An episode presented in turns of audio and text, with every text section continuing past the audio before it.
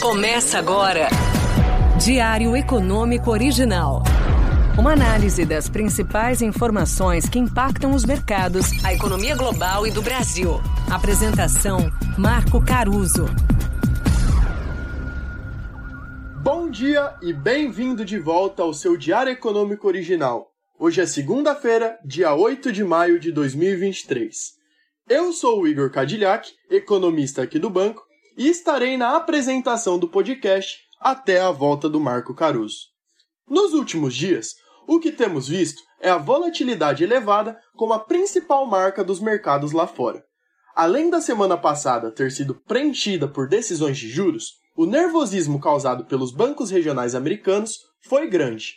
E aí, o temor de que surjam novas instituições em dificuldades e que o forte aperto na oferta de crédito seja o suficiente para gerar uma recessão na economia, fez com que os investidores derrubassem o KBW, índice que acompanha as ações desses bancos.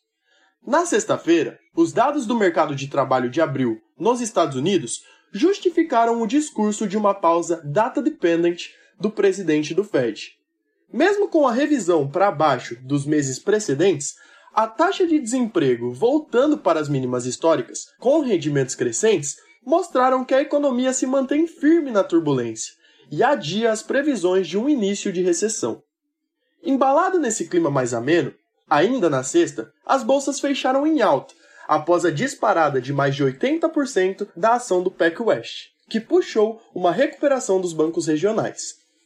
Esse movimento foi influenciado por um short squeeze, ou seja, uma pressão de compra sobre o ativo para forçar a saída dos que estão vendidos a descoberto.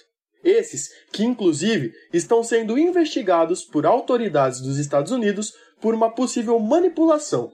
No entanto, no fundo, a interpretação que fica disso tudo é: com a economia mostrando sinais pequenos de desaceleração da atividade, o dilema do Fed de estabilidade de preços versus estabilidade financeira volta a ser um ponto crucial em um cenário que reduz as chances de corte de juros. Para os próximos dias, a agenda é bem carregada por aqui. O Banco Central vai divulgar a ata do Copom de maio, em que manteve a taxa de juros em 13,75. O comunicado foi lido como menos hawkish, mas não deu sinais claros de quando começará seu movimento de baixa.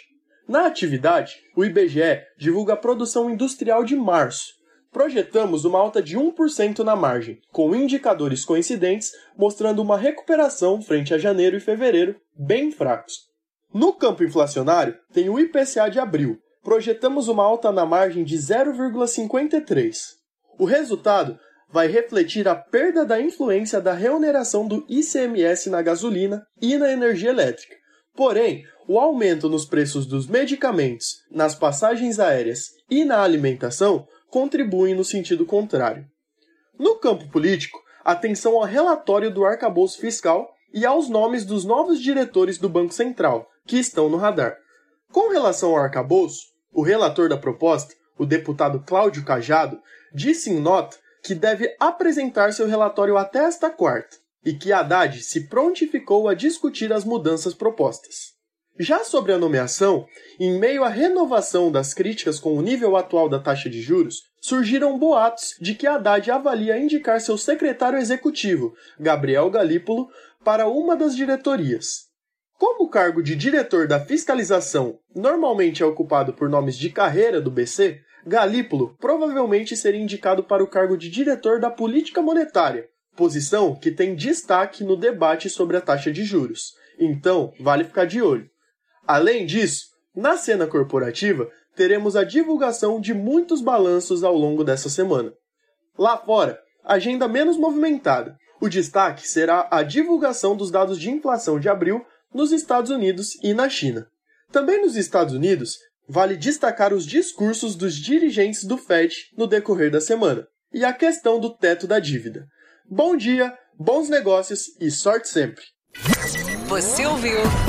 Diário Econômico Original. Uma análise das principais informações que impactam os mercados, a economia global e do Brasil. De segunda a sexta às seis da manhã, no Spotify e YouTube.